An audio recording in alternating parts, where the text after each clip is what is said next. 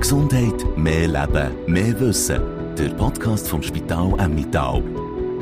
Spannende Interviews und Hintergrundberichte, zuverlässig, verständlich und informativ. Alle Folgen auf spital-emmittal.ch-blog oder auf den bekannten Podcast-Plattformen. Grüß euch miteinander, willkommen im Podcast vom Spital Emmental mit einem Gast, der als leitender Arzt in einem Fachbereich tätig ist, der einen durchaus zungenbrecherischen Namen hat, nämlich in Gastroenterologie. Der Bernhard Friedli, grüß euch wohl. Ja, guten Tag. Äh, wir werden im Gespräch ein bisschen hören, ein bisschen erfahren, was genau eure Aufgabe ist als Gastroenterolog, ähm, wie euer Alltag aussieht im Spital Emmental. Zuerst aber vielleicht schnell den, den Begriff ein bisschen klären. Gastroenterologie besteht aus drei verschiedenen Wortteilen. Könnt ihr da ein bisschen erklären, um was es geht? Also das ist ein Begriff, der aus dem Altgriechischen kommt. Das ist zusammengesetzt aus dem Wort Gaster für Magen, Enteron für den Darm und nachher Logie, das ist eigentlich so ein Anhängsel für Wissenschaft, für, äh, ja genau. Und das macht nachher eben Gastroenterologie aus. Genau, können wir auch sagen, Magen-Darm, Heilkund quasi. Und ich gesehen, wird es jemand mal so ein bisschen übersetzt. Genau, so, ja. Genau, ähm, wenn ihr irgendwie kommt und sagt, ja, ich bin der Herr Friedli, ich bin Gastroenterolog, oder euch irgendwo vorstellt, äh, kommen die Leute raus, was ihr macht, oder müsst ihr es immer ein bisschen erklären?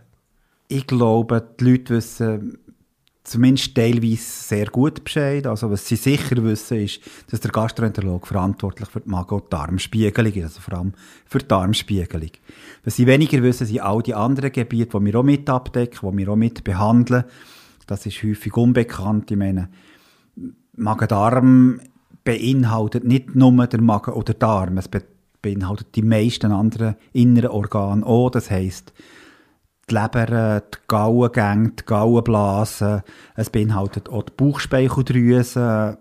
Das wäre jetzt beispielsweise so ein bisschen Irrtümer, oder, ähm, wo im Zusammenhang mit Gastroenterologie umgeistern. Also es ist einem nicht bewusst, um was es eigentlich alles geht, aber ich glaube, man kann sagen, dass äh, Magen und Darm schon der Großteil der Arbeit bei euch ausmachen. Oder wie sieht euer Arbeitsalltag aus? Also der äh, Hauptarbeit, die wir im Spital machen, das sind natürlich Magen- und Darmspiegelungen.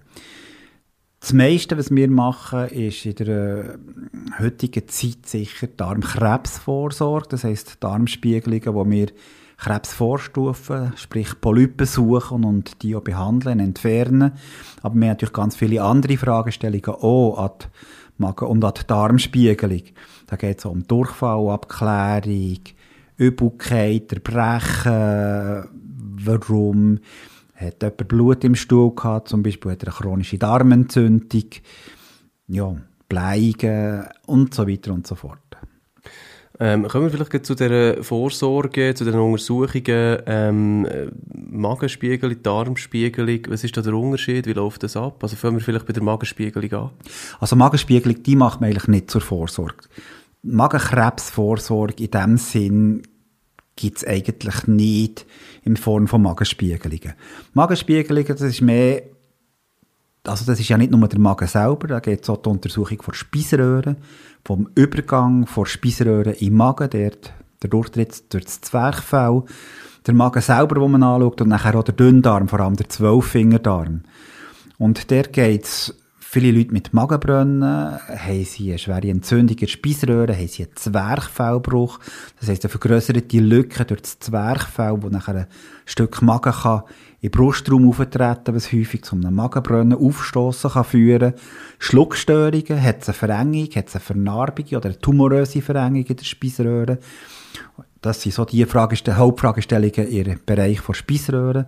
Im Magen hat man zum Beispiel eben die Übelkeit, Magenschmerzen, hat es dort eine Entzündung drin, hat man zu wenig Vitamin B12 im Blut gemessen.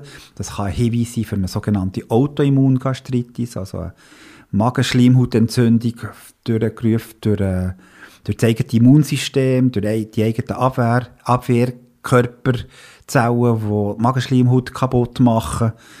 Im Dünndarm, Zwölffingerdarm ist eine der häufigsten Fragestellungen sicher Durchfall. Hat man Hinweis für eine Zöliakie, also die, Krank die Autoimmunerkrankung, die, die die Darmzotten äh, kaputt macht. Alles Sachen, die man mit einer Magenspiegelung herausfinden kann und, und ein bisschen auf den Grund gehen. Jetzt, äh, wenn ich mich täusche, das ist oben rein, oder? Das ist genau so. Für eine Magenspiegelung geht man durch das Maul, schaut nachher die Speiseröhre an, der Magen, der Zwölffingerdarm. Nimmt nachher fast immer Biopsien mit einem kleinen Zängli Schleimhaut, bisschen, wo man nachher einschickt, die dann unter dem Mikroskop untersucht werden. Ähm, aber wie gesagt, bei einer Magenspiegel, da braucht es eigentlich immer eine konkrete Fragestellung, mhm. dass man so eine Untersuchung mhm. macht. Ein konkretes Problem, Beschwerden, also wegen ein bisschen Bauchweh oder wegen ein bisschen irgendwie mal einmal, äh, ähm, Durchfall, äh, ist das nicht nötig? Oder? In der Regel nicht. Ausser eben, wie gesagt, das ist, übersteigt schon das normale Maß wesentlich, ja. Mhm. Also haben wir gehört, Magenspiegelung oben rein, oral, dann gibt es die, die Geschichte hinten rein, unten rein, äh, das ist eine Darmspiegelung für Darmkrebs. Vorsorge unter anderem. Wie funktioniert das? Also Koloskopie, Darmspiegelung, das ist an und für sich funktioniert es praktisch gleich wie die Magenspiegelung und natürlich von unten. Das heisst, ähm, ich kann vielleicht schnell den Ablauf bei uns beschreiben. Patienten, die kommen bei uns ins Spital, in die Praxis vom Spital. Ähm, dort werden sie mal begrüßt von unseren Mitarbeiterinnen, dann werden sie äh, betreut, mit einer Infusion legen, für dann später äh, Patienten schlafen, sie werden verkabelt im Sinn von, man tut Herzstromkurven, Ableitungen anlegen, man tut Blutdruckmanschetten anlegen, Sauerstoffmessung installieren und während diesem Prozess kommt nachher der Gastroenterolog, zum Beispiel ich, eben dazu. Ich rede dann mit den Patienten, erkläre ihnen, wie das Ganze vor sich geht, äh, was wir für Fragen haben an die Untersuchung, auch was das Risiko beinhaltet von so einer Untersuchung. Und dann ähm, fangen wir in der Regel an. Die Untersuchung fängt meistens an mit einer Inspektion, also man schaut den Darmausgang an, nachher tut man dort eintasten mit dem Finger, schaut, ob es dort Verengungen drin hat, ob man etwas spürt, eine Raumforderung, also ein Tumörli oder äh, ist es verkrampft, tut es weh. Zum Teil schlafen Patienten schon, wenn sie das wünschen und man hat keine spezielle Fragestellung an jetzt diese Untersuchung. Dann tut man in der Regel mit einem Darmspiegelgerät, das Koloskop, das ist ein weniger als 2 Meter lang, 1,60 in der Regel 1,70 cm, also 170 cm. Das tut man nachher einführen und tut das nachher unter Sicht äh, für spiegeln, indem dass man probiert, die äh, Kurven möglichst zu begradigen, dass man den Dickdarm wie einen Faltenbalk auf Gerät auffälteln, auf, äh, zusammenlegen und nachher so den ganzen Dickdarm und das Ende vom Dünndarm kann anschauen kann. Zu verspiegeln machen wir aber möglichst zügig. Und beim Zurückziehen tut man nachher die Darmschleimhaut ganz genau anschauen, sucht eben Polypen, Entzündungen, Divertikel, Blutungsquellen etc. Und wenn man etwas findet, hat man natürlich den Vorteil bei dieser Untersuchung, dass man gerade etwas machen kann. Also kann man etwas rausschneiden? Zum Beispiel Polypen, die meisten kann man schon entfernen, vor Ort, wenn man etwas findet. Geht natürlich nicht mehr, wenn man den Verdacht hat, dass es schon ein Krebs ist. Dann muss man in Regel zuerst einfach Biopsien nehmen, also kleine Gewebspröbel nehmen, die dann eingeschickt werden. Und anhand von diesen Resultaten und vielleicht noch ergänzende Untersuchungen, wie ein Computertomogramm, tut man nachher zusammen mit dem, in einem Team, im Tumorboard entscheiden, wie das es weitergeht, was man kann dem Patienten bieten mhm, Aber kleine Sachen kann man bereits mitnehmen. Wie, wie, wie schneidet man so Sachen aus? Wie geht das? Für einen Polyp rauszunehmen, da gibt es verschiedene Techniken. Da gibt's, kommt ganz darauf ab, wo sie sind gelegen, wie gross sie sind, äh, was haben sie für eine Beschaffenheit. Am häufigsten tut man die mit einer Schlinge entfernen, einer Drahtschlinge. Das ist ein Drahtchen, das eben zu einer Schlinge geflochten ist. Dann tut man zum Beispiel mit einer feinen Nadel Salzwasser, eine gefärbte Salzwasserlösung in die Schleimhaut spritzen. Dann tut sich der Polyp, der flach oder auch gestielt kann sein, der meistens auf der Schleimhautoberfläche ist, vom Untergrund abheben. Dann kann man nachher die Drahtschlinge über den Polyp legen und zuziehen und nachher das Zuziehen abschneiden, entweder mit oder mit Strom, also mit einem Schnittstrom, Koagulationsstrom oder ohne Strom, je nachdem eben, wie gross das er ist und wie derb das, das ganze Gewebe ist. Ja, und das ist alles äh, beobachtet eigentlich durch die Kamera, oder? Genau, es ist eine Kamera vorne am Gerät, wo man eben alles steuern kann. Man kann die Spitze vom Gerät steuern, die kann man in alle Richtungen bewegen. Man hat äh, Spülkanal, wo man kann mit Flüssigkeit putzen und absaugen und man hat den Arbeitskanal, wo man eben eine Zange oder die Schlinge vorschieben, die ganzen Instrumente und nachher damit die äh, Handlungen vornehmen. Ja. Und wie steuert man so ein Gerät? Ist das irgendwie mit einer Tastatur oder hat man da irgendwie so ein, ein Game-Kästchen quasi? Das gibt es heutzutage auch schon, aber die herkömmlichen Geräte, die haben einfach am Kopfteil, also am Teil, der draussen bleibt natürlich, zwei Rädchen. Und mit diesen Rädchen kann man den Kopf eben rechts, links oder auf und ab steuern. Plus, man kann natürlich mit der Hand, die den Schlauch führt, kann man noch Rotationen machen. Mhm. Ihr habt vorher gesagt, dass ihr äh, die Patienten informiert über allfällige Risiken. Was könnte so ein Risiko sein von einer Darmspiegelung? Also eine Darmspiegelung ist sehr, sehr risikoarm.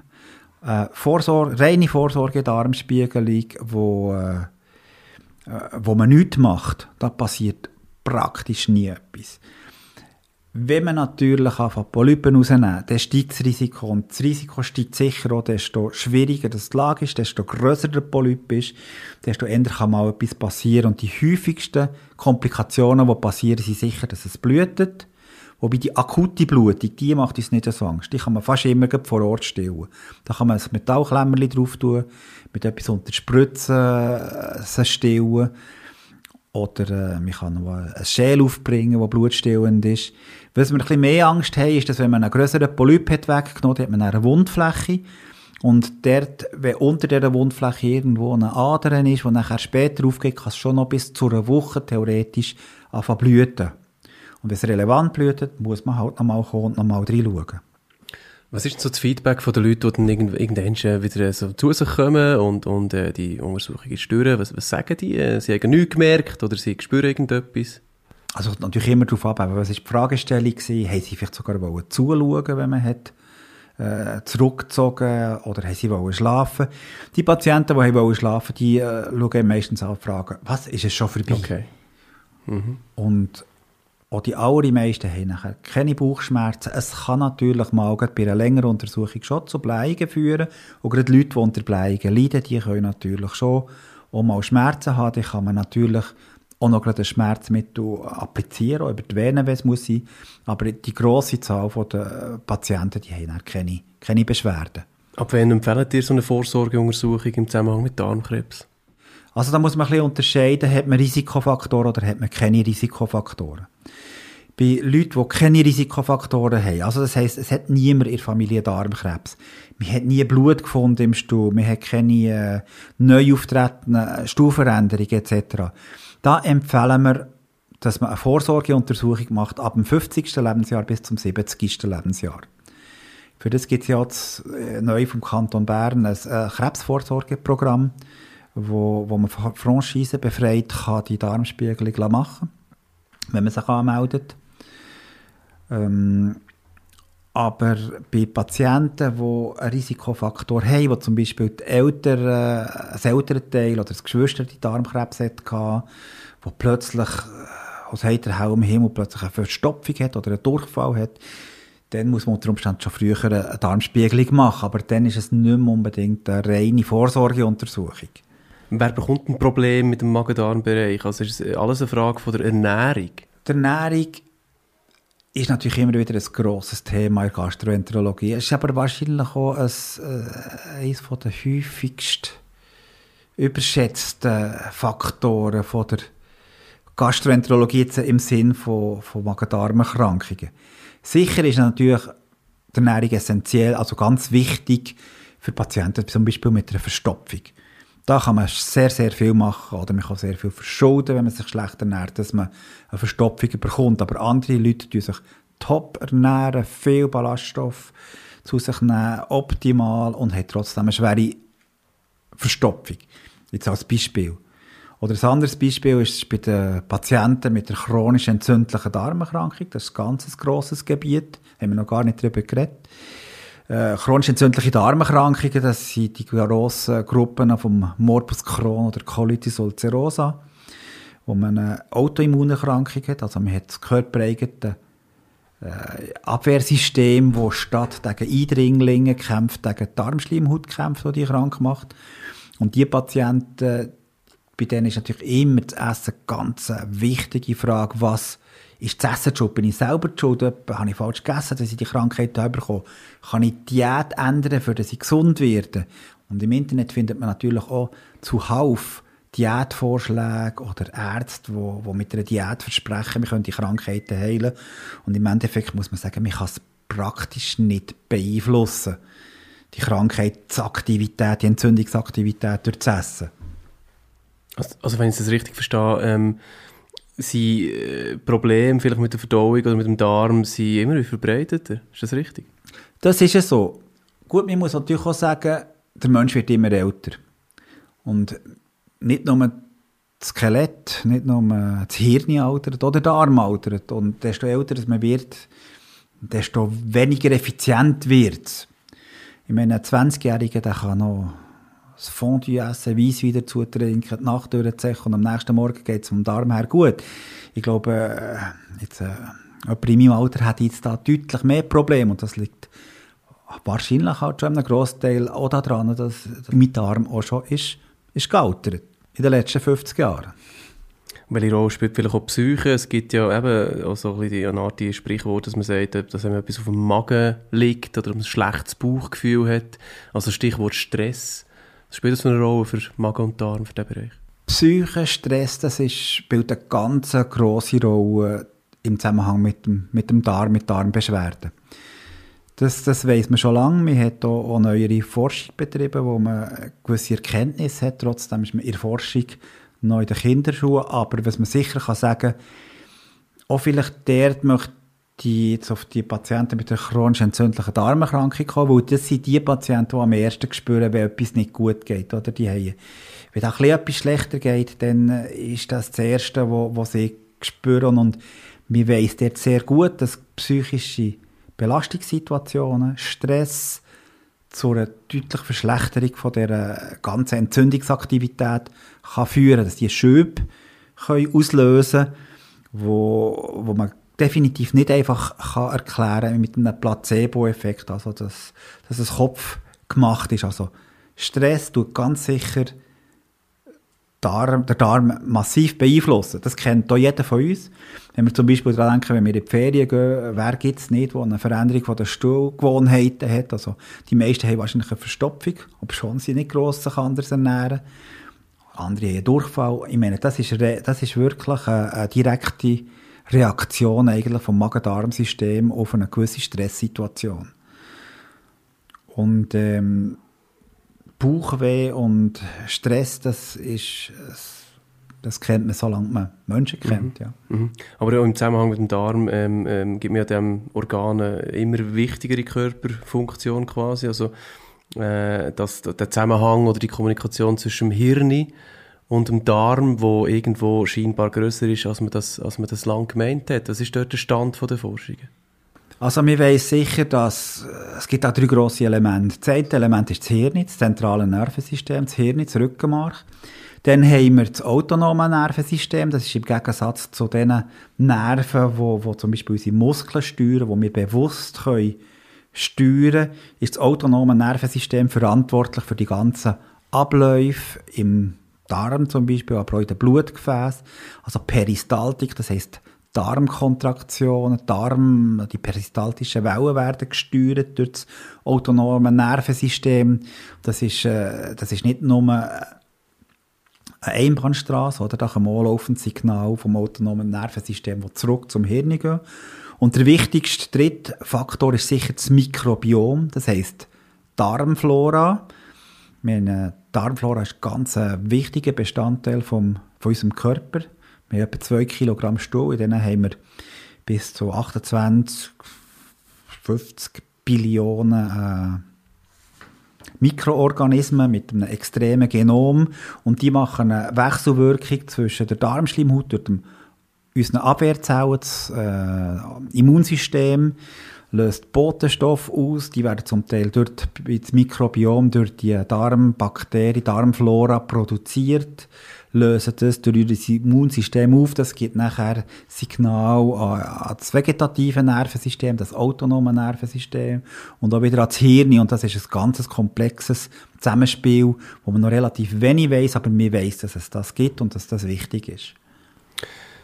Magen äh, und Darm, eben die beiden so Hauptthemen oder Hauptorgane, die ihr euch ähm, täglich damit befasst. Ihr habt noch ein paar andere Sachen gesagt, die ja, im Arbeitsalltag eine Rolle spielen. Könnt ihr dort auch noch äh, ein paar konkrete Beispiele machen, die vielleicht auch noch häufig vorkommen? Gallen beispielsweise hat er erwähnt. Also das ist sicher auch ein wichtiges Thema von der Gastroenterologie, die Leber, die Gauengänge, die Gauenblasen.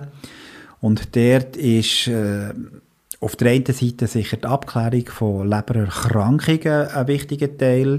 Das heisst, wenn Patienten zum Beispiel beim Hausarzt eine Kontrolle haben, der, der tut im Labor die, äh, die Leberwerte kontrollieren, die sie erhöht. Dann kommen die Patienten nicht selten zu uns, dass wir mal eine Standortbestimmung machen, dass wir einen Ultraschall machen, schauen, hat es eine Versteifung von der Leber, vielleicht sogar eine, eine Leberzirrhose, eine vollständige narbige Durchsetzung von der Leber ähm, finden wir sonst eine Ursache heraus, warum dass die Leberwerte nicht gut sind? Haben wir schon Schäden? etc. Kann man Vorschläge machen, wie man das kann behandeln, kontrollieren etc. Andere Teil sind die Gänge. Dort ist eines der wichtigsten äh, Teilgebiete im Spital, dass wenn Patienten zum Beispiel Gallensteine haben in der Gallenblase und die kleinen Steine sich nachher lösen und in die Gallengänge kommen, dann können sie die verstopfen. Man hat nämlich Gallenblase, die führt nachher über die, über die Hauptgallengänge, also über den Ductus cysticus, das ist der Gallengang, wo die Lebergallengänge mit der Gallenblase verbindet, ähm, münden die zusammen in gemeinsam, gemeinsam Gallengang, der nachher in Dünndarm mündet. Und vor der Mündung hat es so einen Ringmuskel, die sogenannte Papille. Und das ist eine natürliche Engstelle. Und die kleinen Steinchen können nachher dort bleiben hängen und können die Gallengänge verstopfen. Das führt zu akuten, starken Schmerzen. Das, wenn das komplett verstopft ist, werden nachher Patienten gelb, bekommen Koliken und unter Umständen sogar kann das zu einer Entzündung führen, zu einer schweren Blutvergiftung und dann muss man notfallmässig die Gallengänge wieder befreien, aufmachen und das kann man zum Beispiel durch eine gastroenterologische äh, Untersuchung, die sogenannte ERCP, wo man dann mit einem Endoskop bis zu der, der Papille, also dem Ringmuskel führen, spiegelt und nachher dort das äh, sondiert mit einem Drähtchen und die Papille kann aufschneiden, kann die Steine entfernen oder wenn das nicht geht, zumindest ein Röhrchen einlegen, dass die Galle wieder abfließen kann. Also breiter Fachbereich, definitiv. Was fasziniert euch daran? Also die Gastroenterologie per se ist natürlich ein äh, sehr faszinierendes Gebiet. Es umfasst ganz viele äh, Spezialitäten, Subspezialitäten. Jedes Gebiet für sich hat wieder seinen Reiz, hat seine, äh, seine Faszination. Was mich fasziniert, ist sicher der Großteil von inneren Medizin. Ich komme eigentlich von inneren Medizin. Ich habe lange innere Medizin gemacht, auch im Spital Emmental, lang, zu lang noch als Oberarzt. Und nachher bin ich eigentlich dort auf die Gastroenterologie gekommen und dort haben wir natürlich auch noch das ganze Apparative, neben der Ultraschalluntersuchung, die Darmspiegelung, die Magenspiegelung. ERCP selber mache ich jetzt wenig, also mache ich nicht, das machen die Kollegen. Aber ähm, wir, was ich dann mache, dass ich, ich bin äh, vor allem auch bei der Betreuung der Patienten mit chronisch entzündlichen Darmerkrankungen beteiligt. Das heißt, all die Patienten mit einem Morbus Crohn oder einer Colitis ulcerosa, die zu uns kommen für Therapien, die zum Teil immer wieder ins Spital müssen kommen, für Infusionstherapien, für Biologikatherapien, die werden hauptsächlich nachher von mir mitbetreut. Also wer immer wieder muss kommen, gewöhnt sich an die Art von Untersuchung vermutlich, aber die, die punktuell mal in der Gastroenterologie landen, haben da vielleicht ähm, ja, eben so ein bisschen Vorurteile oder ein bisschen Ängste gegenüber ähm, eurer Arbeit. Es geht um unangenehme Beruhigungen vielleicht, um Körperstellen, wo man nicht gerne andere herlässt. Wie, wie tut ihr da das Eisbrechen? Gibt es da irgendwie einen Trick? Ja, eben, ich glaube, das hat ihr richtig gesagt. Man muss sicher unterscheiden, die Patienten, die immer wieder müssen kommen, für die ist es in der Regel selten ein Problem, sagen wir so. Mm. Wenn natürlich ein Patient zum ersten Mal zu uns kommt, für eine Darmspiegelung, jetzt gerade im Speziellen, dann ist das natürlich für ihn sehr schwierig. Er weiß dass er sich muss entblößen muss, dass, dass er untersucht wird in einem sehr intimen Bereich, wo er mit sonst niemandem teilt, dass er, äh, dass er eine apparative Untersuchung im Darm muss über sich gehen. Er weiß nicht, ob es weh macht. Er äh, kennt Risiken nicht wirklich. Klar hat man ihm einen Aufklärungsbogen geschickt, aber da kann man sich schwer etwas darunter vorstellen. Und ähm, was auch noch sicher ein wichtiger Aspekt ist, Patienten wissen ja, dass wir die Untersuchung in Sedation durchführen, das heißt, sie schlafen für die Untersuchung. Ganz ein wichtiger Faktor, der die Patienten beruhigt, ist, beunruhigt, ist sicher der, der Kontrollverlust. Sie müssen abgeben, loszulassen und anderen Leuten die völlige Kontrolle zu überlassen selber nicht mehr können zu beeinflussen. Das ist eines der grösseren Probleme, die Patienten haben. Von unserer Seite her, was können wir dagegen machen? Das heisst, wir müssen sicher offen damit umgehen. Wir müssen Patienten gut aufklären, genau schildern und erzählen, was auf sie zukommt, was wir machen, warum wir das machen. Und ähm, wenn Patienten das können begreifen können, dann ist das in der Regel auch, auch ein kleines Problem. Und im Nachhinein sagen viele Patienten, also das habe ich mir viel schlimmer vorgestellt. Und so Spiegelungen gehen, glaube ich, gar nicht mal so lang, oder? Das kommt natürlich sehr darauf ab, was man macht. Eine reine Vorsorgeuntersuchung bei einem gut abgeführten Darm, der nicht schwierig ist, da haben wir vielleicht 20, 25 Minuten. Sobald wir natürlich Polypen finden, mehrere Polypen finden, eine schwierige Untersuchung haben, wo der Darm äh, schwer aufzuspiegeln und abzuspiegeln ist, dann kann das schon schnell bis zu einer Stunde, eineinhalb Stunden gehen, wo wir äh, untersuchen. Zum Schluss, Herr Friedli, vielleicht eine schwierige Frage. Ähm, was kann ich machen, dass ich nicht bei euch lande? also alles quasi, was ähm, Leber, Galle, äh, Darm, Magen betrifft. Ich kann irgendwie vorsorgen, damit ich gesund bleibe äh, diesbezüglich. Also vielleicht muss man da unterscheiden, eben, ob man kommt für eine Vorsorgeuntersuchung, wo das kann man an und für sich nicht vermeiden, vorbeizukommen, weil eine Vorsorgeuntersuchung ist eigentlich für jedermann empfohlen mit 50. Klar, ich kann unter Umständen eine Stuhluntersuchung machen mit Frage nach okkultem Blut, also Blutspuren, die man nicht sieht. Aber ähm, sicher der Goldstandard ist, dass man eine Darmspiegelung macht ab 50 und nachher auch 10 Jahre, wenn man nichts hat. Aber wenn man von dem jetzt mal abgesehen, dann, für das man zur Abklärung von einem Problem zu uns kommt, ich meine, es braucht sicher auch ein bisschen Glück. Ganz viele Leute können nichts dafür, dass sie zu uns kommen. Sie müssen einfach zu uns kommen, weil sie Beschwerden, weil sie Krankheiten haben. Vielleicht kann man das Risiko ein bisschen vermeiden, wenn man einfach sehr gesund lebt. Man raucht nicht, man trinkt wenig oder nichts man ist nicht zu dick, man ist nicht zu dünn, man hat genug Sport, Aktivität, eine halbe Stunde bis eine Stunde laufen pro Tag, man trinkt genug Wasser oder Flüssigkeit. Aber im Endeffekt, ähm, es gibt kein sicheres Rezept, wie das man nicht zu uns muss kommen. Man kann vielleicht die Chance ein bisschen verbessern, aber die meisten, die zu uns kommen, die können nichts dafür oder wenig dafür. Genau, gesund leben ist bestimmt immer eine gute Idee, nicht nur im Zusammenhang mit eurem Fachgebiet. Also so gesehen äh, wirkt sich das natürlich auf die gesamte Gesundheit aus. Der Bernhard Friedli, Leidendarzt Gastroenterologie am Spital mit Mittal. Merci vielmals.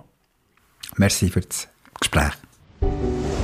Mehr Gesundheit, mehr Leben, mehr Wissen.